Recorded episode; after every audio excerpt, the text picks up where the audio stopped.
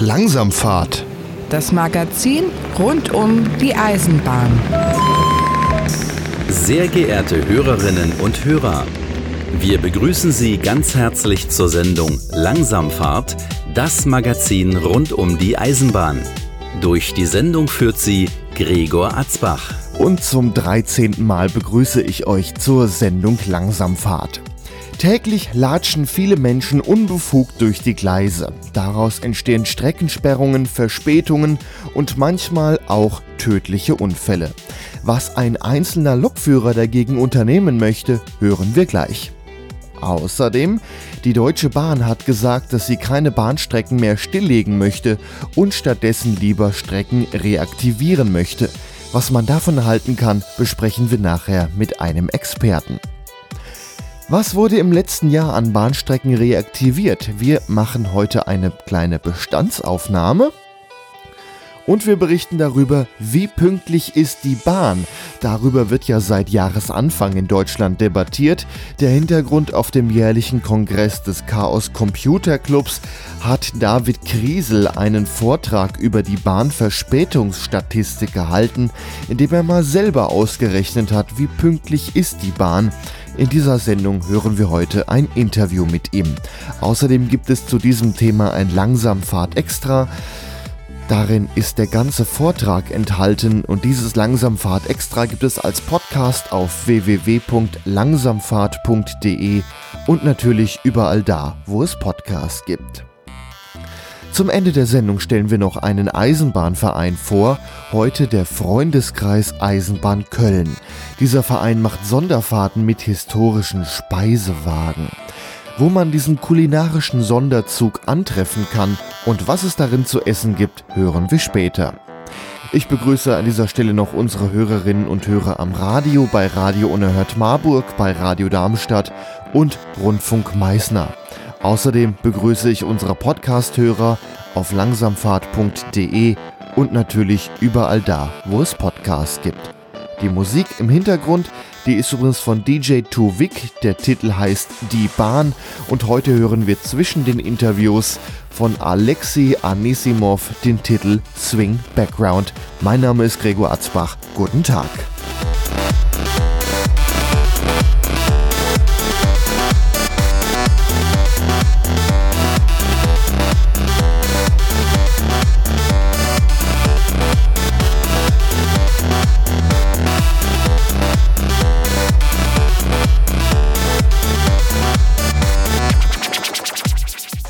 Das hat bestimmt jeder schon mal gesehen. Menschen, die noch über die Gleise laufen, um einen Zug noch zu kriegen. Szenen wie diese hier. Schnell über die Gleise, den krieg ich noch! Aber so doch nicht. Täglich latschen viele Menschen unbefugt durch die Gleise. Daraus entstehen oft Unfälle, die dann sogar tödlich enden. Ein einzelner Lokführer möchte etwas dagegen unternehmen und mit dem sprechen wir jetzt. Langsamfahrt. Das Magazin rund um die Eisenbahn. Am Telefon ist jetzt Tim Janotta, er ist Lokführer bei DB Cargo. Hallo Tim. Hallo, grüß dich. Du hast eine Petition beim Deutschen Bundestag eingereicht, in der die Strafen für Gleisüberschreitungen erhöht werden sollen. Fangen wir doch erstmal so an. Welche Gefährdungen entstehen denn überhaupt durch Gleisüberschreitungen? Ja, das sind natürlich äh, zahlreiche Gefährdungen. Erstmal natürlich für die Person selber ähm, die sich immer wieder in Gefahr begeben, auch an unübersichtlichen Stellen äh, rübergehen. Äh, das ist natürlich für sie selber äh, gefährlich. Es sind auch schon äh, zahlreiche Unfälle passiert. Es gibt auch immer wieder neuralgische Punkte, wo es immer wieder äh, passiert, auch äh, zu Unfällen kommt, leider auch zu tödlichen. Ähm, es ist natürlich auch äh, für die Fahrgäste gefährlich, wenn beispielsweise äh, eine S-Bahn, eine IT oder sonstiges äh, eine Schnellbremsung hinlegen muss und dadurch äh, beispielsweise äh, Personen zu Fall kommen, wie es leider auch äh, schon vorkam in letzter Zeit. Man sieht immer wieder mal, Leute rennen noch schnell rüber, um noch einen Zug zu kriegen. Äh, was wo man einfach sagen könnte, ja, dann geh doch einfach fünf Minuten früher los, wenn du jetzt meinetwegen Bahnübergang auf dem Weg hast. Das sind ja das ist auch Situationen, die man durchaus täglich erlebt. Ja, also äh, täglich, man, man sieht äh, als Fahrgast, also wenn ich unterwegs bin, aber natürlich als Lokführer selber, äh, immer wieder, äh, dass mal gerade schnell rübergerannt wird. Das hat meiner Meinung nach nicht äh, nur äh, die, die Zeitnot zugrunde, sondern auch, Äh, bei vielen ist es vielleicht auch ein bisschen die Faulheit, ja, dass sie sagen, ja, okay, da ist zwar eine Überführung oder eine Unterführung, die vielleicht noch nicht mal äh, einen längeren Weg bedeutet, aber man müsste hier vielleicht Treppen steigen und ähm, es wird von einigen auch als Kavaliersdelikt angesehen. Man macht es eben und gut ist. Ja, und jetzt fährst du Güterzüge, also du fährst dann auch noch weiter, äh, im Gegensatz zu dem Personenzug, der im Zweifel dann eh anhält. Das kommt Richtig, ja dann auch genau. noch dazu. Ja, wie sehen denn die bisherigen Strafen aus? Denn verboten ist es ja, über Gleise zu laufen. Genau, verboten ist es ja. Das ist in der Eisenbahnbau- und Betriebsordnung äh, eigentlich schon äh, seit Ewigkeiten aufgenommen. Das Problem ist, ähm, viele sind der Meinung, ähm, man könnte das zur Anzeige bringen. Dem ist aber nicht so. Äh, der äh, Straftatbestand äh, gefährlicher Eingriff in den Eisenbahnverkehr äh, kann wirklich nur ähm, äh, erfolgen, wenn es auch eine konkrete Gefährdung gibt. Ansonsten ist es tatsächlich nur eine Ordnungswidrigkeit, die derzeit mit 25 Euro geahndet wird. Also einfach mal rüberlaufen, um den Zug zu kriegen, ist im Zweifel nicht so teuer. Wenn der Zug deswegen bremsen muss und ein gefährlicher Eingriff in den Bahnverkehr vorliegt, erst dann ist es eine Straftat, die man anzeigen kann. Das, das ist richtig, genau. Und das muss auch dann äh, dokumentiert werden, das muss auch nachgewiesen werden, dass es äh, wirklich ein Eingriff war. Auch da tun sich teilweise, äh, so wie ich mit Kollegen äh, äh, gesprochen habe, diverse Polizei Polizeidienststellen doch noch etwas schwer dann auch. Was genau forderst du denn jetzt in der Petition? Zum einen sollen die Strafgebühren angehoben werden. Genau, also äh, meine Forderung war eigentlich konkret, ähm, dass aus dieser Ordnungswidrigkeit von 25 Euro, dass diese auf 350 Euro angehoben wird. Ich habe mich dabei einfach äh, an einem äh, bereits bestehenden Tatbestand orientiert, und zwar das Überschreiten von Bahn, geschlossenen Bahnübergängen durch äh, äh, Fußgänger. Das wird bis jetzt schon mit 350 Euro geahndet. Und da habe ich mir gedacht, das ist ja im Wesen schon ähnlich. Und das könnte man ja eigentlich bei dem normalen Überschreiten von Gleisen, also da wo jetzt kein Bahnübergang ist, ja genauso handhaben.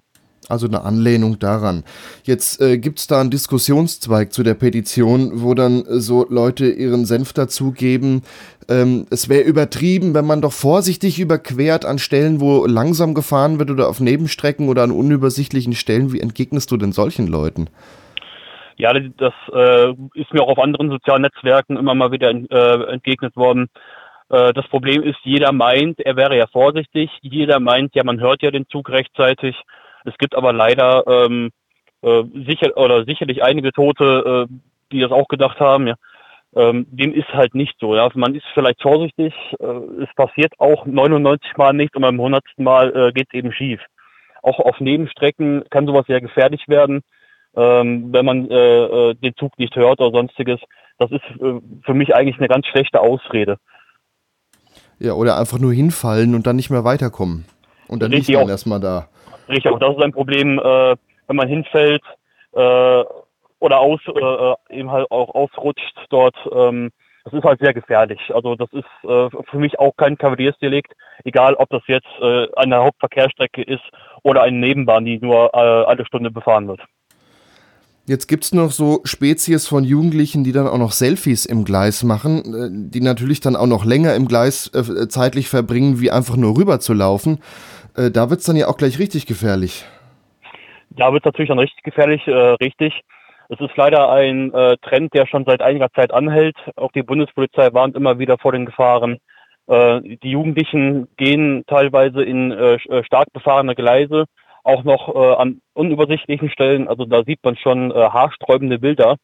Und ähm, die achten dann auch nicht, konzentrieren sich einfach mehr auf das, das Bild als solches, auf das Modell und ähm, achten nicht mehr auf den Zugverkehr. Und auch da ist es äh, erst vor kurzem wieder dazu gekommen, dass zwei jugendliche Mädchen im Alter von 14 und 15 überfahren wurden. Und das ist natürlich äh, auch etwas, da muss man ansetzen. Und da, glaube ich, äh, helfen drastisch, drastischere Strafen doch eher als äh, ein 25 Euro und ein äh, Du, Du, Du macht das nicht wieder. Was sagen denn andere Lokführer dazu, dass du diese Petition eingereicht hast und eine Anhebung der Strafen forderst? Also viele äh, meiner Kollegen sind da bei mir, die auch sagen, ja, da muss äh, irgendwo ein, ein Hebel geschaffen werden, ein größerer Hebel. Äh, die äh, Prävention, die reichen dort einfach nicht mehr. Und hier muss einfach der, der Bundespolizei auch äh, die äh, Möglichkeit gegeben werden, äh, Strafen zu verhängen, so dass man sagt, dass ein Wiederholungstat eigentlich ähm, zu teuer für die Leute ist. Es gibt äh, auch ein paar wenige Lokführer, die sagen, ja, ist doch eigentlich unsinnig. Ähm, die Bundespolizei hat nicht genug Kräfte, aber ähm, mal, der Großteil steht da schon dahinter. Die Petition hat jetzt nicht genug Mitzeichner gefunden. Also er hat 513 Mitzeichner. Ich glaube, 20.000 sind notwendig. Also leider weit davon entfernt. Wie könnte es jetzt weitergehen? Wird nicht vielleicht schon helfen, die bisherigen Strafen erstmal mehr durchzusetzen? Ähm, ja, auch das ist natürlich äh, äh, gesagt worden. Die Strafe ist ja im Prinzip schon da. Ähm, ich bin ja der Meinung, deswegen habe ich sie auch aufgesetzt, dass einfach diese 25 Euro, die tun, den meisten einfach nicht weh. Also das ist dann äh, den Leuten egal, deswegen soll es angehoben werden. Ja, wie es jetzt weitergeht, ist natürlich die Frage. Ich habe mich auch schon äh, jetzt mit anderen Lokführern zusammengeschlossen, die äh, da nochmal mitziehen wollen. Äh, wir warten jetzt erstmal ab, weil es doch sein kann, auch wenn dieses Quorum nicht erreicht wurde, äh, dass diese Petition in den äh, Bundestag eingereicht wird. Das äh, geschieht bei äh, größerem Interesse. Ähm, wenn dem nicht so ist, wollen wir uns dann nochmal zusammensetzen und auch vielleicht mit äh, Verbänden äh, oder Gewerkschaften da zusammen nochmal diese Petition einreichen und dann äh, gemeinsam die Reichweite erhöhen, sodass es also auch diesmal mehr Menschen erreicht. Also du kämpfst weiter für die Anhebung der Strafen für Gleisüberschreitung. Ich danke dir, Tim Janotta, Lokführer bei DB Cargo. Ja, ich danke auch. Vielen Dank.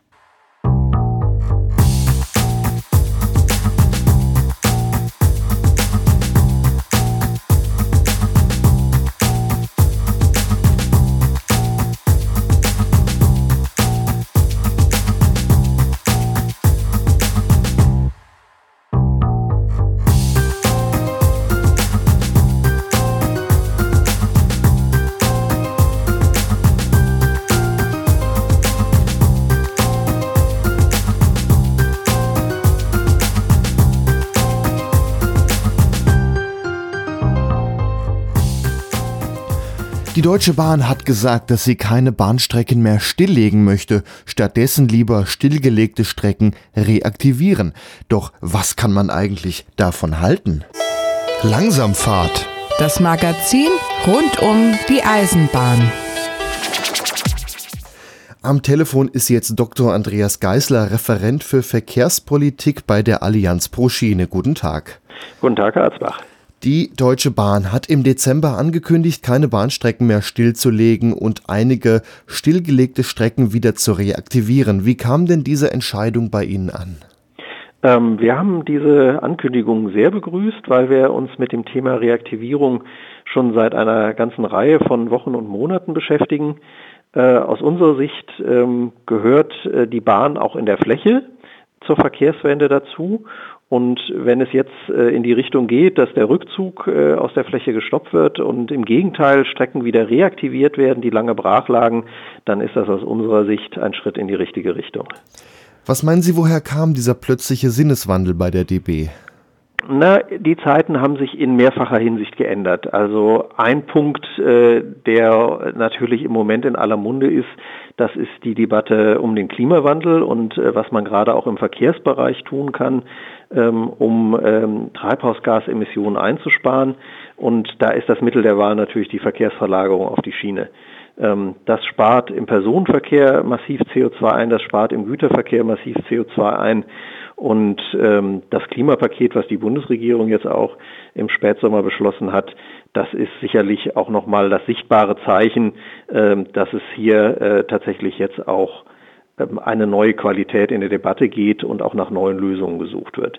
Das ist das eine. Auf der anderen Seite äh, beobachten wir immer mehr, dass die Menschen äh, auch ihre Bahnverbindungen zurückhaben wollen. Das sieht man an, an vielen äh, Initiativen, die es in der Region gibt, äh, die sich schon seit langem dafür einsetzen, wieder einen Bahnanschluss äh, zu bekommen. Ähm, man will nicht länger abgehängt sein in der Fläche und auch das ist natürlich eine Entwicklung, die in den letzten Jahren an Bedeutung zugenommen hat. Und dritter Punkt, ähm, auch die Verkehrsnachfrage hat sich in vielen Regionen äh, verändert. Man muss ja sich erinnern, dass äh, Stilllegungen häufig schon viele Jahre oder auch Jahrzehnte zurückliegen. Ähm, vor 30, 40 Jahren war tatsächlich auf vielen Strecken die Nachfrage sehr gering. Heute gibt es da ganz andere Siedlungsstrukturen, ganz andere Pendlerbeziehungen. Also die Nachfrage ist auch wieder da und da lohnt es sich natürlich auch über ein Comeback der Schiene wieder nachzudenken. Jetzt bestellen ja Verkehrsverbünde die Verkehre auf den Schienen. Entweder bestellen sie die oder bestellen sie eben ab. Wie kann denn jetzt die Bahn überhaupt selbst entscheiden, Strecken nicht mehr stillzulegen oder, oder Strecken wieder zu reaktivieren, wenn das auch eigentlich die Verkehrsverbünde hintenrum machen? Sie haben völlig recht. Ähm, da sind äh, verschiedene Akteure gefordert, wenn man tatsächlich eine Eisenbahnstrecke wieder reaktivieren will. Ähm, die Bestellung sozusagen der Verkehrsleistung, die liegt bei den Aufgabenträgern oder Verkehrsverbünden. Ähm, die Infrastruktur, die liegt tatsächlich dann bei den Infrastrukturbetreibern. Das ist in vielen Fällen die Deutsche Bahn. Es gibt aber auch viele Beispiele inzwischen in Deutschland, ähm, wo sogenannte nicht bundeseigene Eisenbahnen die Infrastruktur betreiben. Das heißt, die Deutsche Bahn ist hier in dieser Frage und bei diesem Thema Reaktivierung von Strecken nur ein Player, kein unwichtiger Player äh, selbstverständlich, aber eben auch nicht der einzige. Das heißt, äh, je nach Einzelfall kann es sein, dass die Deutsche Bahn mit ihrer Infrastruktur beteiligt ist, die dann wieder ertüchtigt werden müsste, in Absprache mit den Verkehrsverbünden beziehungsweise Aufgabenträger, die zuständig sind für den Verkehr. Es kann aber auch sein, dass die Deutsche Bahn überhaupt nicht beteiligt ist, sondern ein anderer Infrastrukturbetreiber, eine sogenannte nicht bundeseigene Eisenbahn. Ähm, und da sind dann die Beteiligten eben äh, die, äh, diese Bahnen, die sich dann mit dem Aufgabenträger dort äh, zusammensetzen müssen und das Projekt voranbringen müssen. Kann man eigentlich sagen, die Verkehrsverbünde bzw. die Länder, denen die Verkehrsverbünde ja untergeordnet sind, müssten jetzt mal einen Schritt machen und sagen, ja, wir wollen nicht mehr stilllegen oder wollen lieber reaktivieren. Ist das nicht dann an völlig falscher Stelle? Also Sie haben äh, insofern recht, äh, wenn es um Personenverkehr auf der Schiene geht, und das ist ja äh, in, in vielen Fällen genau das Thema der Debatte, wenn es um die Reaktivierung des Personenverkehrs geht, ähm, dann liegt der Ball erstmal im Feld der Länder. Der Personennahverkehr auf der Schiene ist ja in Deutschland schon seit äh, knapp 25 Jahren regionalisiert, so sagt man. Das heißt, die Länder sind zuständig geworden. Die Länder haben dann Aufgabenträger oder Verkehrsverbünde gegründet, äh, die diese Aufgabe erledigen. Aber hier liegt eigentlich äh, der Ball im Spielfeld und da muss auch die Initiative ausgehen. Der Bund wiederum äh, hat signalisiert, dass er Reaktivierungsprojekte in Zukunft äh, stärker finanziell auch fördern will. Ähm, er will äh, neue Fördermöglichkeiten schaffen. Ähm, da ist im Moment gerade eine Gesetzesnovelle in der Beratung im Bundestag. Aber die Initiative muss natürlich dann tatsächlich von den Ländern ausgehen. Jetzt gibt's hier durchaus Strecken, die sind nicht mehr so gefragt, was die Fahrgastzahlen angeht. Vielleicht wären sie auch irgendwann stillgelegt worden. Wie sollte man denn zukünftig mit solchen Strecken umgehen, die jetzt Stilllegungspotenzial haben? Also hier ist aus unserer Sicht ganz wichtig, dass man äh, guckt, wie kann man denn das Potenzial für mehr Verkehr auf der Schiene tatsächlich heben auf so einer Strecke. Und ähm, da müssen natürlich äh, wirklich alle Dinge ähm, gemeinschaftlich betrachtet werden. Also passen die Anschlüsse zum Schienenverkehr äh, an der äh, nächsten, äh, am nächsten Knotenpunkt? Äh, gibt es einen vernünftigen Zubringerverkehr mit dem Bus? ähm, oder anderen öffentlichen Verkehrsmitteln oder gibt es äh, im schlimmsten Fall sogar Parallelverkehr, ähm, sodass die Verkehre sich gegenseitig kannibalisieren. Also man muss tatsächlich ähm, sich fragen, wo sind die Potenziale, wo muss man vielleicht auch einen, äh, einen zusätzlichen Haltpunkt einrichten. Wir haben äh, in den vergangenen Jahren und Jahrzehnten viele, viele Beispiele gesehen, wo man durch solche Maßnahmen massiv Verkehr auf die Schiene zurückbekommen hat. Früher war es so, dass beispielsweise viele Regionalbahnen an ähm, äh, Schulstandorten einfach vorbeifuhren. Der Bahnhof war weit entfernt äh, von diesen Aufkommensschwerpunkten. Ähm, die Lösung war dann, einen Haltepunkt in der Nähe dieses Schulstandortes zu errichten. Und schon hatte man den Schülerverkehr ähm, dann auf die Schiene verlagert. Also man muss danach fragen, was ist denn eigentlich das Potenzial und wie kann man das Potenzial auf die Schiene bringen? Und ähm, wenn man das Ganze sozusagen jetzt nochmal von, von einer äh, eher globalen Perspektive sieht, dann gehört natürlich das Prinzip und das Konzept Deutschlandtakt dazu. Deutschlandtakt bedeutet ja, dass man wirklich die Anschlüsse deutschlandweit optimiert, dass man vom Fernzug bis in die Fläche optimale Anschlüsse hat und dann ist der Schienenverkehr für die Nutzer auch attraktiv. Jetzt muss man nur noch die Menschen davon überzeugen, ihre Bahn dann auch zu nutzen. Es gibt ähm, Gemeinden, die zum Beispiel massiv Stimmung gegen die Reaktivierung der Bahnstrecke machen, die durch die Gemeinde durchgeht. Ähm, wie kriegt man da ein Umdenken, dass die Bevölkerung nachher auch sagt, ja, wenn die Bahn fährt, dann fahre ich damit, anstatt vorher immer erstmal dagegen zu wettern?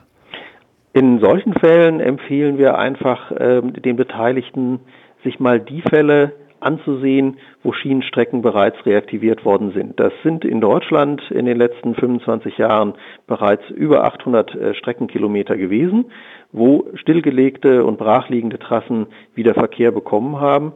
Und äh, wohin man auch schaut, das Ganze sind echte Erfolgsmodelle. Die Züge sind voll, die Menschen fahren mit der Bahn und sie haben das Angebot wirklich in allen Fällen immer sehr gut angenommen. Das heißt, der Erfolg hat der Reaktivierung recht gegeben und das sollte dann auch die Skeptiker überzeugen, die das heute die Potenziale für diese Reaktivierung noch nicht so sehen. Sagen wir mal vor 60 Jahren, da hatten wir ein ziemlich enges Schienennetz. Meinen Sie, da könnte man noch mal hinkommen? Also ich denke, dass die äh, Weichen beim Schienennetz tatsächlich äh, für die nächsten Jahre eher auf Wachstum stehen. Ähm, wir hatten eben schon über das Thema Klimaschutz gesprochen.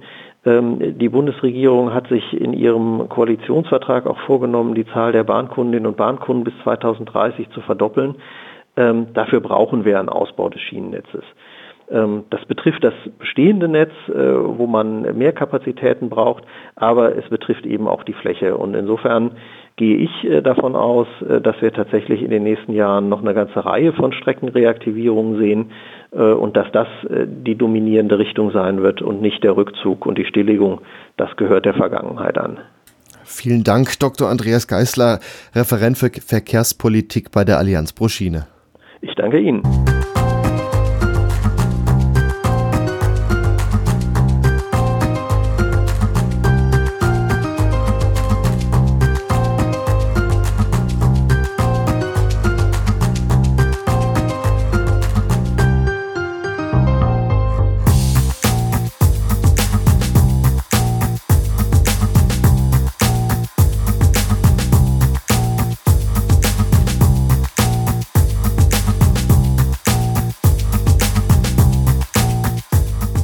Alle zwei Monate, etwa zum gleichen Zeitpunkt wie der Podcast der Sendung Langsamfahrt, erscheint die Zeitschrift Der Schienenbus und da schauen wir bzw. hören wir jetzt einmal hinein. Langsamfahrt. Aktuelles und Interessantes. Am Telefon ist jetzt Michael Frömming, Chefredakteur der Fachzeitschrift Der Schienenbus. Hallo Michael. Hallo Gregor. Es wird ja viel reaktiviert oder zumindest viel darüber geredet zu reaktivieren. Ihr habt ähm, von eurer Zeitung der Schienenbus vor einer ganzen Weile eine äh, ziemliche Liste im Heft gehabt, was man so reaktivieren könnte. Jetzt ist knappes Jahr später.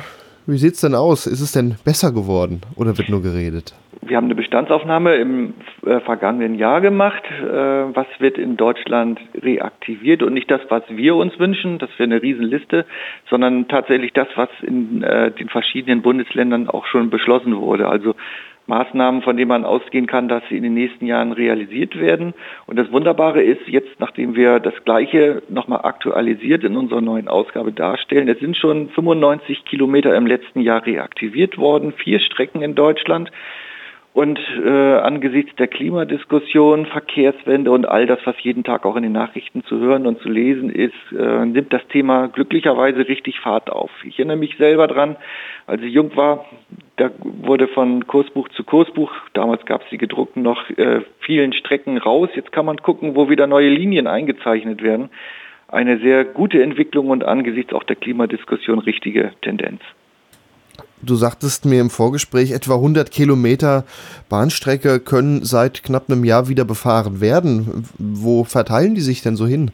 Das ist äh, im ganzen Bundesgebiet. Es sind erstmal nur zwei. Die längste ist äh, die Reaktivierung in Niedersachsen von Bad Bentheim nach Neuenhaus in der Grafschaft Bentheim an der Grenze zu den Niederlanden. Da diskutiert man jetzt auch schon gleich weiter, die äh, Verbindung in die Niederlande äh, zu verlängern. Das ist ganz positiv. Äh, aber auch in Nordrhein-Westfalen ist jetzt aus äh, der Strecke Düren-Euskirchen Positives zu vermelden. Dort gibt es einen Vorlaufbetrieb im Taktverkehr. Und dann haben wir auch noch in äh, Baden-Württemberg zwei kürzere Verbindungen, die inzwischen reaktiviert worden sind. Das Erfreuliche ist aber, dass es äh, immer mehr Strecken gibt, die auch jetzt politisch konkret beschlossen wurden. Also da kann man in den nächsten wenigen Jahren damit rechnen, dass äh, die Umsetzung erfolgt. Da haben wir beispielsweise auch in Nordrhein-Westfalen die ein oder andere Verbindung. Die Region Aachen ist da immer zum Beispiel ganz vorn, aber auch im Münsterland gibt es äh, zwei Strecken, die jetzt sehr konkret auf die Reise gehen. Und das zieht sich durch, durchs ganze Bundesgebiet durch, also fast alle Bundesländer. Wir haben jedes einzelne Bundesland beleuchtet ähm, kann man eigentlich durchgehend sagen, dass äh, die Diskussion um Reaktivierung nicht nur Fahrt aufgenommen hat, sondern wir haben konkrete Maßnahmen und es werden immer mehr. Das ist wie ein Dominoeffekt. Wenn in einem Bundesland was läuft, dann sagen natürlich die benachbarten Bundesländer, warum nicht bei uns? Und das ist eine richtig gute Tendenz. Und wir haben mal wirklich äh, Strecke für Strecke aufgelistet, welche konkret beschlossen wurde. In einer zweiten K Kategorie, welche in den nächsten Jahren sehr wahrscheinlich sind und in einer dritten Kategorie diskutierte Maßnahmen, wo wir der Auffassung sind, das wird mit hoher Wahrscheinlichkeit dann auch äh, kommen. Und das sind hunderte von Kilometern. Das haben wir mal aufgelistet ähm, und das sind mehr Strecken als noch im vergangenen Jahr. Und ich freue mich schon auf die nächste Ausgabe oder auf die Ausgabe 1 2021, wenn hoffentlich noch mehr Strecken dann in die Umsetzung kommen. Was meinst du, an welchen Strecken wird es demnächst in die Umsetzung kommen oder wo fahren ab wann wieder Züge? Also beispielsweise kann man auch äh, sehen, dass in Hessen ähm, einiges unterwegs ist, nur mal so rausgegriffen zwischen Wölfersheim und Hungen, das ist ja konkret die Lumdatalbahn, das ist auf einem guten Weg. Ähm, auch von Kassel äh, Richtung Baunatal beispielsweise ähm, sind konkrete Maßnahmen vorgesehen. Aber jetzt, wie gesagt, auch in Nordrhein-Westfalen, da ist einiges auf dem Weg. Also im Bereich Münster geht es nach Sendenhorst oder Hase, Winkel, Ferl und auch eine schon äh, teilweise Neubaustrecke von Mettmann äh, Richtung Vohwinkel bei Wuppertal oder auch zwischen Mörs, Rheinkamp nach Kamp-Lindfort und so zieht sich das durch alle Bundesländer. Selbst in Berlin wird die S-Bahn, die Siemensbahn reaktiviert nach Gartenfeld. Ähm, also wenn man mal Ostdeutschland insgesamt so ein bisschen auslässt, da hat man ja erstmal viel stillgelegt. Jetzt äh, hofft man, dass durch die Diskussion in Westdeutschland irgendwann da auch mal wieder was auf die Reise kommt. Aber insgesamt positive Tendenzen. Wenn eine Strecke reaktiviert wird, dann ist, sind die alten Schienen, die da liegen, ja sowieso so weit kaputt, dass sie komplett erneuert werden müssen, in der Regel. Macht es denn so einen Unterschied, dass eine Strecke schon abgebaut wurde oder dass nur noch der Schotter da liegt, eine Strecke später mal wieder zu reaktivieren? Also, also jetzt finanziell? Rechtlich ist das äh, völlig unproblematisch, weil solange eine Strecke nicht entwidmet ist, also das heißt, solange die zuständigen Behörden das als Bahntrasse auch noch im Plan enthalten haben, ist es völlig egal, ob dort Schienen liegen, sogar ein Radweg drauf ist, aber es muss als Bahntrasse weiter gewidmet sein. Sobald da irgendeiner ankommt, um einen in vielen Fällen äh, Gewerbepark oder eine Neubausiedlung drauf zu bauen und im Plan, im Flächennutzungsplan dort eine Veränderung eintritt, dann wird es schlecht. Aber äh, schwierig ist bei abgebauten Gleisen der psychologische Effekt. Das ist eine zweite Baustelle. Wenn die Leute vor Ort erstmal sehen, da liegen keine Schienen mehr, dann ist die Strecke für viele tot. Insbesondere für die, die die politischen Entscheidungen vor Ort dann fällen. Das ist eher so eine psychologische äh, Geschichte. Aber wichtiger ist, dass die Strecken um Gottes Willen nicht entwidmet werden. Ähm, das halte ich auch nicht mehr zeitgemäß, dass man Eisenbahntrassen entwidmet.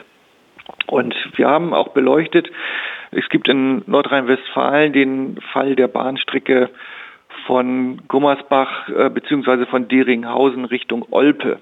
Das war früher mal eine interessante Achse äh, in Richtung Köln für Pendler. Das ist aber in den 80er Jahren, da war die dortige Bahndirektion äh, sehr engagiert, möglichst viel im Bergischen Land stillzulegen. Die ist jetzt abgebaut. Ähm, und das sind auch teilweise, hat auch eine Überbauung mit anderen Dingen stattgefunden, Parkplätzen und ähnlichen Dingen. Und jetzt sagt man vor Ort, angesichts auch der Klimadiskussion und äh, dem sehr starken Pkw-Verkehr, dass das wohl eine Fehlentscheidung gewesen ist und versucht ähm, jetzt parteiübergreifend tatsächlich zu diskutieren, ob man diese Strecke nicht wieder aufbauen kann. Das ist natürlich jetzt sehr, sehr aufwendig und ähm, rechtlich sehr, sehr schwierig.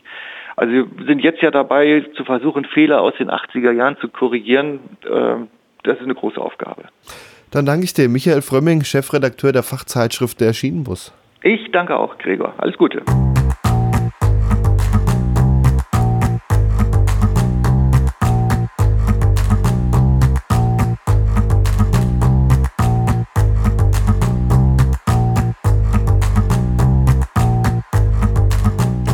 Die Deutsche Bahn sagt, circa 75 Prozent aller Züge sind pünktlich. Dazu sollte man sich erstmal fragen, was ist eigentlich pünktlich? Ausgefallene Züge werden zum Beispiel gar nicht in die Statistik mit eingerechnet. David Griesel wohnt in der Nähe von Bonn und er fährt häufiger mit der Bahn und er kann die 75% Pünktlichkeitsquote kaum glauben. Er hat daraufhin fast über ein ganzes Jahr lang Verspätungsinformationen von der Deutschen Bahn heruntergeladen und daraus seine eigene Auswertung gemacht. Ende 2019 veranstaltete der Chaos Computer Club seinen jährlichen Kongress, der sogenannte Chaos Communication Congress. Auf diesem hielt David Kriesel einen Vortrag über die Pünktlichkeit der Bahn und seine eigenen Messergebnisse. Übrigens, diesen Vortrag kann man nachhören. Ich habe daraus ein Langsamfahrt extra gemacht, nachzuhören auf langsamfahrt.de und natürlich überall da, wo es Podcasts gibt. Leider hat David Kriesel keine Zeit gehabt, um mit uns nochmal über den Vortrag zu sprechen. Deswegen hören wir nun ein aufgezeichnetes Interview von den Radiokollegen von Radio Blau aus Leipzig. Diese waren auf dem Chaos Communication Kongress und haben mit David gesprochen. Langsamfahrt. Das Magazin rund um die Eisenbahn. Äh, schön, dass du da bist. Du hast gestern einen Talk gehabt, wie man so schön sagt, im größten Saal, glaube ich. Ja, ne? ja, Saal A. Ja. Völlig überfüllt, 5000 Leute plus. Du hast Bahndaten gesammelt. Mhm. Du bist Data Scientist. Ja, genau. Das stimmt. das heißt, du äh, beschäftigst dich mit der Zusammenfügung und Auswertung von Daten und hast Korrekt. das in dem Fall quasi aber als Hobby gemacht. Genau, also ich habe ich mache das als Beruf und deswegen habe ich das Equipment da. Mhm. Aber das kann jeder, der ein bisschen Python kann. Ne? Ist mhm. keine Raketenwissenschaft. Und mhm. also mache ich das auch hin und wieder, wenn mich selber was interessiert, hobbymäßig. Mhm. Mhm. Und das heißt, du trägst aber nicht Daten per Hand in Excel-Tabellen ein, sondern programmierst Programme, die das für dich machen. Genau. Ich programmiere Programme, die dann auf Servern laufen, die dann Sachen runterladen. Das werden dann sehr viele Sachen, im konkreten Fall mit der Bahn. Mhm. Ähm, 25 Millionen Halte von Zügen über das Jahr hinweg. Mhm. Ähm, und das ist dann eine riesige Tabelle und da gucke ich dann rein, ob ich vielleicht was Interessantes finde. Mhm. 25 Millionen ist die Zahl. Also 25 Millionen Halte hat etwa die Deutsche Bahn in einem Jahr. Nein, die hat ein bisschen mehr. Das sind jetzt die Halte an den Fernverkehrsbahnhöfen. Das sind so knapp 350. Die Bahn hat über 6000 Bahnhöfe. Ach so, ach, da fehlen, da fehlen quasi noch äh, ja, die ganzen Regionalbahnen. Genau, die ganzen winzigen, manche, bei manchen von denen fahren auch gar keine Züge. Mhm. Äh, die habe ich da nicht drin, ähm, weil man immer darauf achten muss, verantwortungsvoll zu handeln. Ne? Mhm. Die Requests steigen mit der Anzahl der Bahnhöfe. Mhm. Äh, und ihr müsst gucken, dass ihr bei so einer Aktion das Ziel nicht beeinträchtigt. Ja, es war nicht mein mhm. Ziel, die Bahnen flach zu legen, infrastrukturell. Mhm. Deswegen genau. muss das limitieren. Das heißt, die Daten, über die wir reden, die gibt es nicht sowieso schon im Sinne von als Open Data Paket und man kann damit arbeiten. Mhm. Du musstest dir die selber erst aggregieren. Korrekt. Ähm, wir, ähm, das funktioniert so, ihr macht Requests auf die Bahn-API äh, und da könnt ihr dann zum einen Plandaten sammeln, ja, was soll passieren, dann Veränderungsdaten, was was ist im Gegensatz passiert, Verspätungen, Ausfälle und so weiter. Und beides findet ihr erstens nur pro Bahnhof, ja, das heißt, ihr müsst pro Bahnhof zwei Requests senden und dann habt ihr aber nur die Daten im geringen Zeitfenster. Ja, also plus minus paar Stündchen und die Veränderungsdaten, die sind auch dynamisch. Wenn ihr das nächste Mal abruft, dann haben die, dann haben die Züge vielleicht eine andere Verspätung. Mhm. Ja, das heißt, ihr müsst relativ häufig abrufen. Mhm. Hm? Und das sehr regelmäßig tun und das zentral steuern, am besten mit einer eigenen kleinen Serverlandschaft. Mhm. Anlass war für dich so ein bisschen, dass die Deutsche Bahn veröffentlicht ja selbst Daten, aber die nur so in Prozent. Die Deutsche Bahn sagt, 75 Prozent aller Züge kommen pünktlich. Ja, quasi. genau, das sagen Und du die. konntest dir das nicht vorstellen? Ja, ich konnte mir das nicht vorstellen. Ich komme nämlich aus der Nähe von Bonn und ähm, ich fahre hin und wieder mal für Vorträge Zug. Ne? Mhm in, in alle Teile Deutschlands und ähm, bei mir waren da auf keinen Fall 75 Prozent pünktlich. Also habe ich mhm. gedacht, das stimmt nicht, jetzt guckst du mal nach.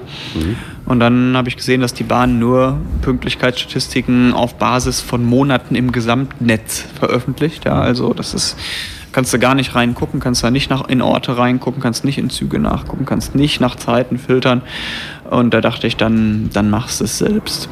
Mhm, mhm.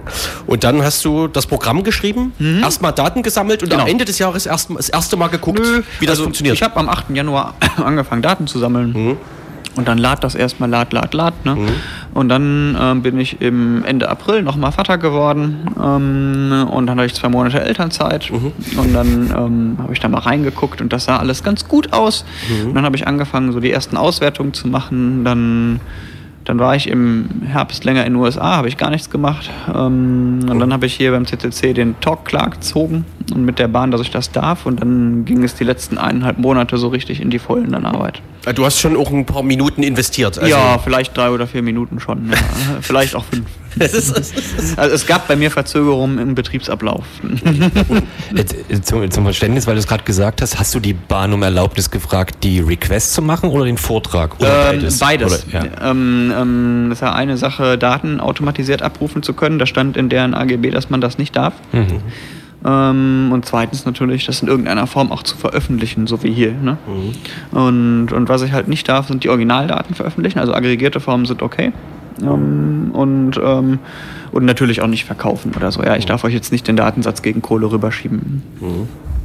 Warum ist das also warum darf man das nicht offiziell? Ähm, weil, also die Begründung von der Bahn, die sie mir auch unaufgefordert gegeben haben, war, dass die Daten teilweise selbst denen gar nicht gehören. Die kriegen die von, von Tochterunternehmen mhm. auch.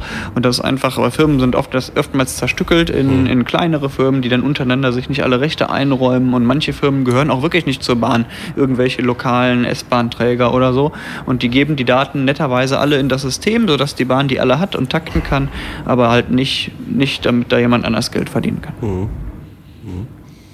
Ja, äh, zu schnödem Bahnbashing haben deine Daten am Ende nicht geführt. Nee, also das mache ich aber grundsätzlich nicht. Irgendwelche ja. Leute bashen ähm, selbst wenn Potenzial da wäre, ähm, also wir haben heute wirklich genug Bashing in der Welt, da brauche ich nicht auch noch mit weitermachen, finde ich. Mhm. Ähm, nö, aber am Ende hat das genügt für eine sinnvolle statistische Betrachtung. Mhm.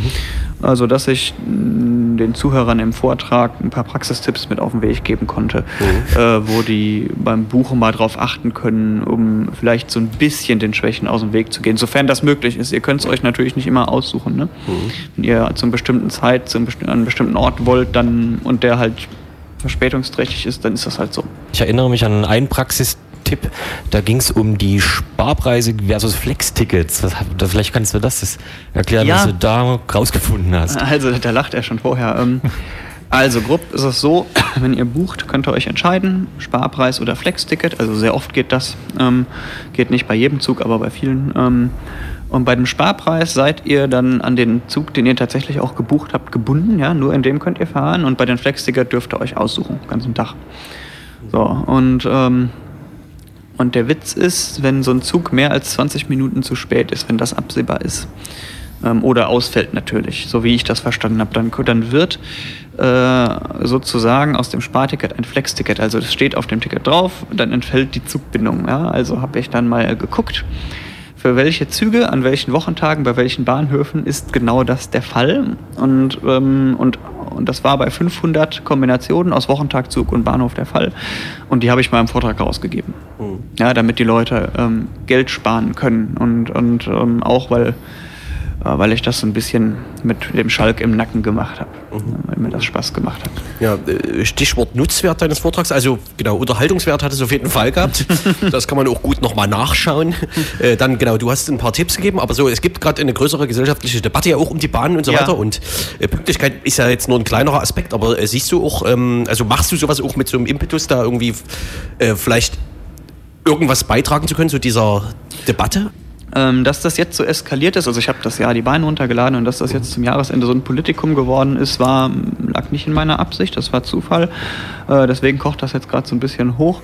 Ähm, ich denke, ähm, der generelle Nutzwert äh, neben diesem kleinen Späßchen mit den. Spartickets und Flextickets war, dass ich hergeleitet habe, wie die Bahn ihre Statistiken macht. Ja, das war äh, dem Kenner auch vorher schon bekannt und ich habe gehofft, dass das jetzt einer breiteren Öffentlichkeit bekannt ist, dass die Ausfälle komplett außer Statistik fallen. Ja, also mit anderen Worten, die Bahn kann unpünktliche Züge ausfallen lassen und danach stehen die in ihrer Pünktlichkeitsstatistik besser da. Mhm. Ja, das eine das heißt, die Statistik, deren, deren Kennzahl weicht davon ab, was die Kunden spüren. Und das ist immer schlecht bei der Unternehmensführung. Ja, so führt ihr Unternehmen in eine Richtung, äh, die dem Kunden nichts bringt. Ja, wenn ich einen verspäteten Zug einfach ausfallen lasse, dann ist der Fahrgast sauer und ich stehe statistisch besser da. Das kann nicht sein. Und ich glaube, dass ich das mal so ein bisschen breit getreten habe. Das könnte vielleicht der Nutzen sein, dass die Bahn diese Art der statistischen Erfassung mal überdenkt und ähm, ein bisschen ja, ich will nicht sagen ehrlicher zum Kunden äh, macht, aber man, man, könnte, man könnte die Ausfälle mal als unpünktlich zählen. Was war, äh, was war dein persönliches Fazit, weil du am Anfang gesagt hast, ähm, du wohnst in der Nähe von Bonn und hast das so anders wahrgenommen, ja. was die Pünktlichkeit äh, angeht. Was konntest du für dich aus den Daten, was das angeht, mitnehmen? Ja, also in der Nähe von Bonn hat man verloren, ja, Punkt 1.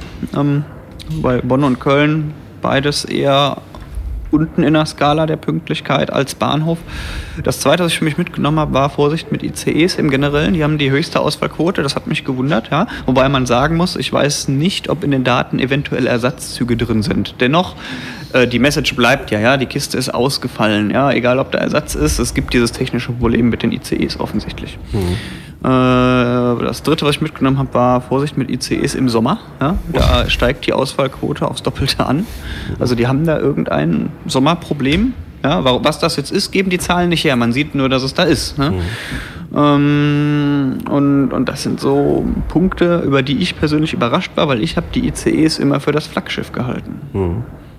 Gibt es eine mathematische Erklärung, warum in Deutschland zum Beispiel sich an diese Sechs-Minuten-Regel gehalten wird? Ähm, das ist historisch bedingt. Ah. Es gab früher die Bahnhofsuhren, also mich hat das auch gewundert. Und ähm, diese mit dem roten Zeiger, ne, die kennt ihr vielleicht noch auf ja. historischen Bildern. Und die springt halt nach 5 Minuten 59 auf 6 um. Und ab da ist die, fünf, die, die Minute 5 vorbei und ab da haben sie früher gesagt, ist unpünktlich. Und um diese, äh, wenn die 6 da steht, also nach 5 Minuten 59 Sekunden. Und deswegen, das haben sie einfach weitergeführt. Ja, also kann man sich auch, also ich hätte das auch so gemacht. ich meine, da kann man jetzt viel drüber streiten, was ist unpünktlich. Vier Minuten, drei Minuten, sechs Minuten. Wichtig ist, dass man was zum Vergleichen hat, was nicht utopisch hoch liegt. Da sind sechs Minuten so gut wie fünf. Und das ist die historische Erklärung. Dann sagen wir Danke. Danke auch. Mhm.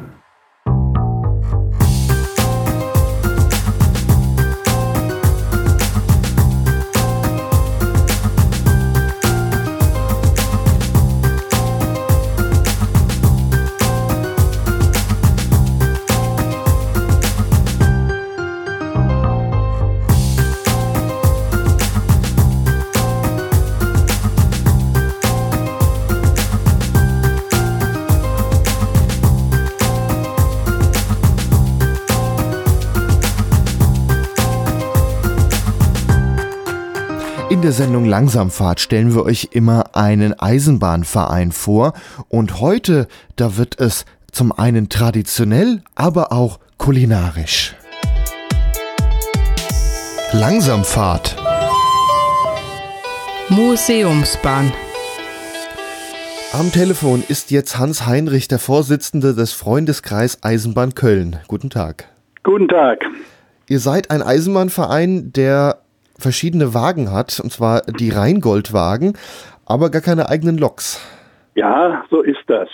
Wir haben also äh, fünf Wagen des Rheingold, historischen Rheingoldzuges von 1928 und fünf Wagen von den Rheingold von dem 1962er Jahrgang.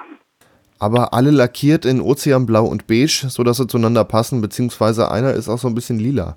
Ja, ja, also die, die ähm, 1928er Wagen hatten Originalfarbe äh, dieses Lila, Violett, während dann nach dem Krieg die Farbe Blau die Deutsche Bundesbahn damals gemacht hat. Deshalb kann man die eigentlich ganz gut unterscheiden und natürlich Damals war es die Deutsche Reichsbahn, während es dann nach 1962 natürlich die Deutsche Bundesbahn war. Vielleicht fangen wir erstmal ganz vorne an. 1928, mhm. der Rheingold war neu. Was war eigentlich der Rheingold? Wofür war der da?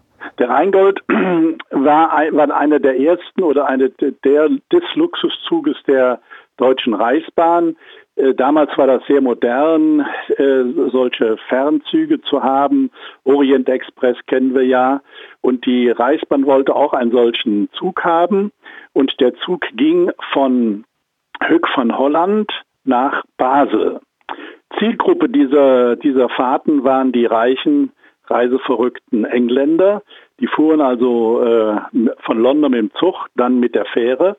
Und in Höck von Holland war direkt am Kai stand der Rheingoldzug und dann wurde nahtlos in diesen Zug eingestiegen, der morgens früh losging und abends dann in Basel war. Das war also der Inbegriff des Luxusreisens und äh, so ist der Zug eigentlich entstanden. Ich nehme an, dass es dann auch mehrere dieser Züge gab. Äh, wenn der den ganzen Tag brauchte, um einmal den Rhein runterzufahren, kam ja, ihm wahrscheinlich also, auch eine entgegen. Und genau, genau. Er fuhr äh, auch äh, in die Gegenrichtung und später, aber nach dem Krieg erst dann wurde da ja, gab es ja noch den Rheinfall, der nach München fuhr. Ähm, diese Wagen äh, waren in Köln stationiert. Deshalb ist der Verein auch in, Köln hier äh, so verantwortlich dafür. Und äh, es war natürlich so, dass es mehrere Garnituren gab. Es gab erster, zweiter und auch dritter Klasse. Aber es fuhr natürlich alles in erster Klasse.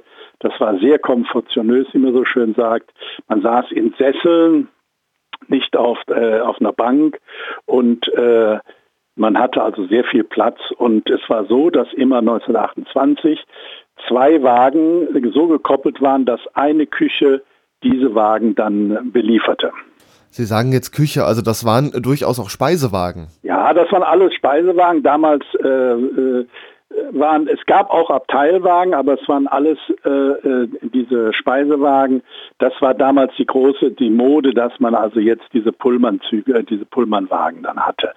Äh, was hat sich zum Teil bewährt, zum Teil nicht bewährt wenn man jetzt die Wagen mal anschaut, rein äußerlich äh, gibt es da ja schon Auffälligkeiten. Ja. Ich sag nur, der, der Domecar, das ist ein Wagen, der ein etwas höher gesetztes Glasdach hat. Ja, ja.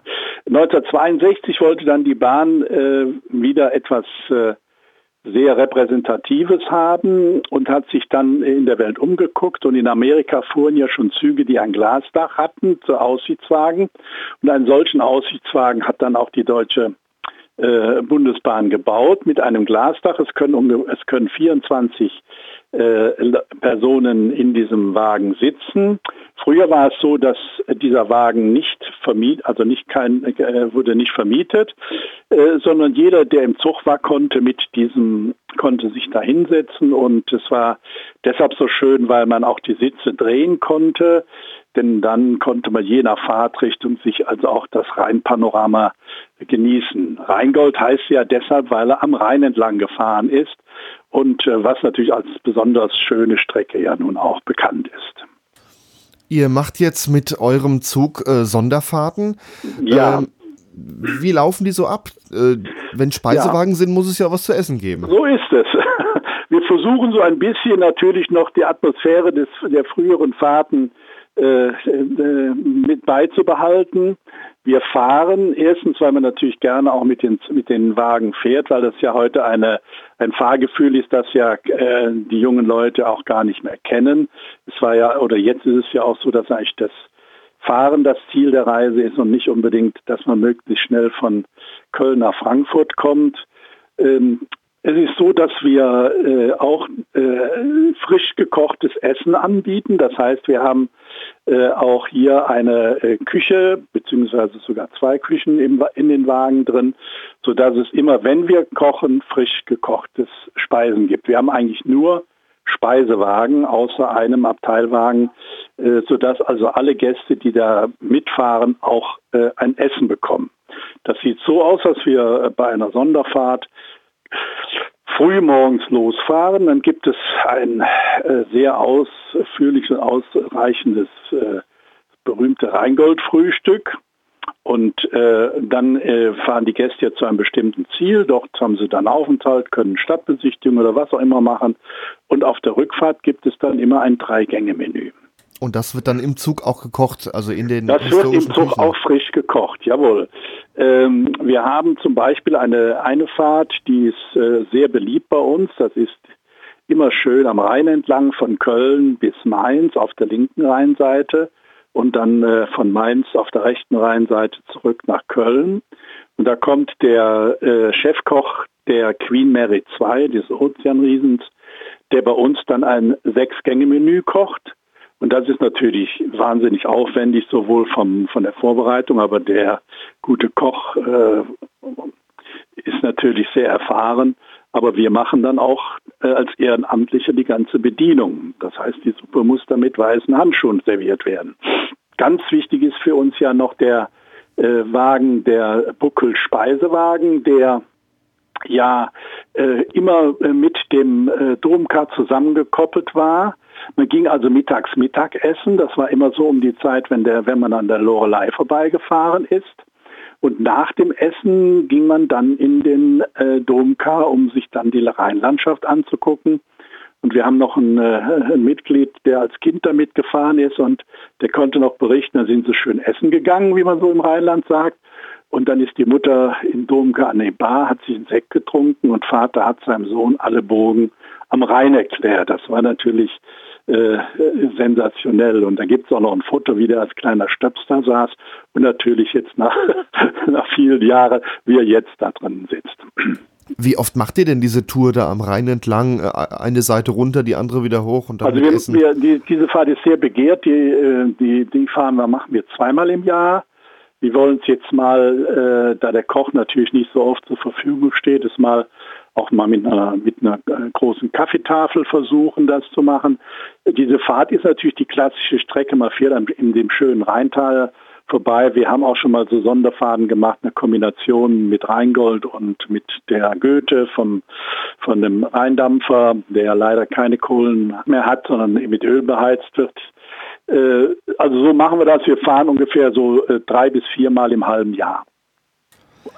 Jetzt sind Sonderfahrten nicht ganz billig, äh, gutes Essen sowieso nicht. Ja. Äh, wo liegen wir denn ungefähr preislich bei einer Fahrkarte für diese äh, Fahrt da am also Rhein entlang? Die, die, Fahrten gehen immer inklusive Frühstück, Mittagessen und so weiter und kommt hier aufs Reiseziel an, sind es so ungefähr 150 Euro plus minus. Die begehrtesten Wagen sind natürlich teurer der Domkar, der immer gleich äh, belegt ist, dann nehmen wir natürlich ein bisschen mehr Geld. Denn es ist ganz wichtig für uns, mit diesem Geld, das wir da verdienen, müssen wir die Wagen weiter äh, fahrbereit halten. Und das kostet natürlich schon eine riesige Stange Geld und deshalb sind wir auf diese äh, Einnahmen natürlich angewiesen. Ich sehe jetzt hier so ein Bild auf eurer Webseite, da hängen zwölf ja. Wagen am Zug. Äh, sind das alle oder wie viele Wagen habt ihr? Also äh, wir machen es so, wir fahren ja auch manchmal noch mit äh, befreundeten Vereinen oder Reiseveranstalter. Die hängen dann meistens noch Abteilwagen dran, damit sich zum Beispiel eine Fahrt mit der Dampflok überhaupt rechnet. es gibt auch viel, es gibt ja auch einige, die sagen, nö, ich muss nicht unbedingt da äh, essen und bringen ihr Essen mit oder so etwas. Äh, für die bieten wir dann eben auch äh, Wagen an. Das sind dann so die, sind dann auch historische, aber oder ältere D-Zugwagen oder alte Schnellzugwagen. Ja, und für Leute, also die Menge an Menschen in zwölf Wagen, die muss man ja auch erstmal sonst bekochen. Ich denke, ja, die Menge gut. ist gar nicht machbar. Äh, äh, wir haben ungefähr äh, äh, Sitzplätze, die wir überhaupt nur mit Essen bedienen können. Das sind 100 so rund 150. Das andere wird, da gibt es dann kein Essen. Die müssen sich dann selbst versorgen oder wir gehen dann mal durch und bieten denen ein Getränk an oder so etwas. Aber da, die können wir nicht alle versorgen. Das geht gar nicht. So viele Leute hätten wir auch gar nicht. Aber 150 Plätze zu versorgen, das ist ja auch schon ganz schön viel Arbeit. Das ist eine riesige Leistung. Äh, das muss man auch äh, den Aktiven sehr hoch anrechnen, die dann wirklich da schuften. Das muss man schon sagen. Äh, die, es gibt jetzt einige, die haben eben schon sehr viel Erfahrung, auch was das Kochen angeht. Und der äh, Klaus Krämer, der uns da ja sehr unterstützt, der hat uns natürlich auch gezeigt, wie so eine Küche äh, auch von der Grundausstattung aussehen muss, damit da auch vernünftig gekocht werden kann. Jetzt habt ihr ja nur diese Wagen und keine eigenen Loks. Die ja. äh, nehme ich mal an, mietet ihr euch dazu? Die mieten wir dazu, ja, die mieten wir äh, dazu. Äh, ähm, dann, dann fragen natürlich, oder wir mieten auch manchmal eben auch Dampflokomotiven dazu, aber dann werden die Fahrten also wirklich dann auch sehr teuer. Jeder weiß ja, äh, wie teuer so eine Dampflok in der Miete ist. Muss ja auch so sein, die haben ja riesige äh, Kosten. Und äh, wir haben zum Beispiel in unserem Jubiläumsjahr 90 Jahre Rheingold, denn so lange fehlt ja schon der Rheingold, haben wir dann die ähm, 18201 äh, hier gehabt die dann für zwei Wochen hier war und uns mit mehreren Fahrten, wie man so schön sagt, beglückt hat. Das war natürlich eine Sensation. Und das hat natürlich auch dann eine Stange Geld gekostet, die natürlich auf den Fahrpreis dann mit draufgerechnet werden musste. Na klar, Dampflok kostet Geld, aber äh, ich sehe hier bei den Bildern, da kommt auch mal eine E10 zum Einsatz. Das passt dann ja. auch farblich ganz gut zusammen. Ja, also es gibt ja noch eine historische Lok EEC, die auch damals äh, 1962 den Rheingold gezogen hat. Das ist bei den Wuppertaler Eisenbahnfreunden. Äh, da gibt's äh, in der Vergangenheit ein bisschen Probleme, die anzumieten, wenn es geht. Äh, nehmen wir die Lok natürlich auch gerne, weil das natürlich vom historischen Blick, Blickwinkel aus eigentlich die Lok ist, die auch dann vor den Rheingold gehört oder die 01, die Dampflok, die früher natürlich den Rheingold immer schön am Rhein entlang gezogen hat.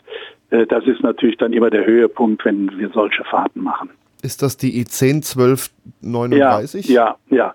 Das ist, äh, die, es gibt noch ein Bild von, äh, von damals, wo diese Lok äh, hier über, über die Hohenzollernbrücke gefahren ist und unseren Zug zieht. Und das ist natürlich für uns ein, ein sehr schönes Gefühl, wenn wir wissen, aha, wir fahren wieder mit dieser Lok, äh, was aber ein bisschen schwierig ist. Wo habt ihr den Zug eigentlich damals herbekommen?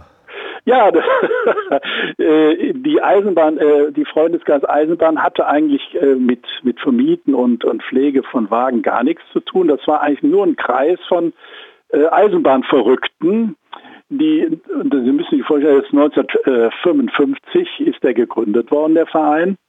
Und die, das war damals, die gingen auf den Hauptbahnhof, haben sich dann da getroffen und haben die große weite Welt damals geschnuppert und haben dann angefangen, auch eigene Fahrten zu organisieren. So werden wir zum Beispiel in diesem Jahr ein Jubiläum wieder feiern, dass wir seit 50 Jahren mit dem Rheingold wieder, mit den Originalwagen äh, wieder fahren. Das heißt, unser Verein fährt mit dem Rheingold eigentlich schon länger äh, oder fährt viel länger, als die Eisenbahn selbst gefahren ist. Äh, und ähm, da kam das so, die hatten sehr viele äh, gute Beziehungen zur Bahn, das war damals noch möglich. Und auf einmal, weil Köln und Eisenbahn und historisch, die kannten jeden Rheingoldwagen, sind die dann irgendwie auch hier bei uns gelandet. Und damit fing das an, dass wir die aufgearbeitet haben, gepflegt haben, uns eine Halle gesuchen mussten und so weiter. So also mehr Zufall. Wie groß ist denn Ihr Verein? Wie viele Mitglieder habt ihr? Also man muss unterscheiden zwischen Aktiven und, und, und äh, solchen, die mehr fördernd sind. Wir haben also 200 Mitglieder und man kann so sagen, äh, 30 äh, Aktive, die arbeiten, aber von den 30, sagen wir mal, sind 10 Leute, die so richtig äh, sich dem Rheingold verschrieben haben. Und wahrscheinlich welche, die kommen dann nur und helfen bei den Fahrten, wenn dann Ja, bei den Fahrten und bei der Vorbereitung und genau so ist das, dass man dann sagt, wir fahren jetzt wieder äh, mit zehn Leuten kommt man bei 160 Leuten natürlich nicht aus. Und äh, gibt es eben so einen größeren Kreis, die, die man dann mit ansprechen kann, die dann gerne mal mitfahren. Ja, dann danke ich Ihnen. Hans Heinrich, Vorsitzender ja. des Freundeskreis Eisenbahn in Köln. Vielen Dank. Ja, danke schön und tschüss.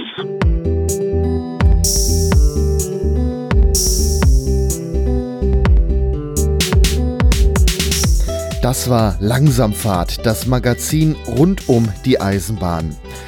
Die ganze Sendung gibt es auch nochmal im Internet auf www.langsamfahrt.de.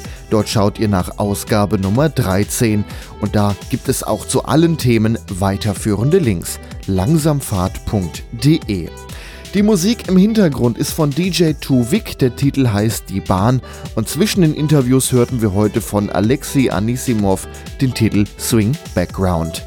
Wir verabschieden uns nun von allen Radiohörern bei Radio Darmstadt, Radio Unerhört Marburg und Rundfunk Meißner. Wenn euch die Sendung gefallen hat, freue ich mich über Bewertungen bei iTunes oder eben anderen Podcast-Plattformen. Außerdem könnt ihr den Podcast auch gerne an andere Eisenbahnfreunde weiterempfehlen.